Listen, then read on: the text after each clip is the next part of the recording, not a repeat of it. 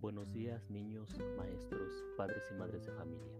Primeramente les deseo que tengan un excelente inicio de semana así como salud, ya que como saben estamos pasando por tiempos difíciles en los que tenemos que estar en casa, resguardándonos de la pandemia que aqueja a nuestro país.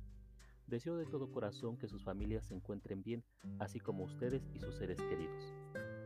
De la misma manera, agradezco a los grupos de quinto y sexto y a la maestra Beatriz que en estas dos semanas nos han apoyado con la organización y realización de los honores a distancia. Les recuerdo a todos los grupos que esta acción la estaremos realizando semana a semana, con la finalidad de recordar las efemérides que correspondan. Es por ello que les invito a seguir practicando la lectura en casa.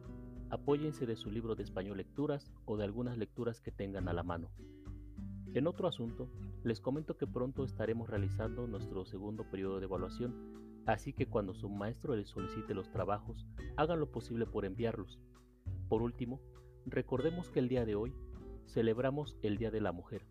Mi felicitación a todas las mujeres y niñas de esta hermosa comunidad. La mujer juega un papel fundamental en la sociedad, no solo por su faceta de progenitora, sino por su rol de lideresa, emprendedora, amiga y compañera, que no da su brazo a torcer cuando de defender sus derechos y los de los suyos se trata. En el Día de la Mujer no solo celebramos sus éxitos y logros presentes, sino los de todas las generaciones de femeninas que nos antecedieron y los futuros avances de las generaciones que vendrán. La verdadera esencia y nacimiento del Día de la Mujer radica en la lucha por sus derechos e igualdad de género.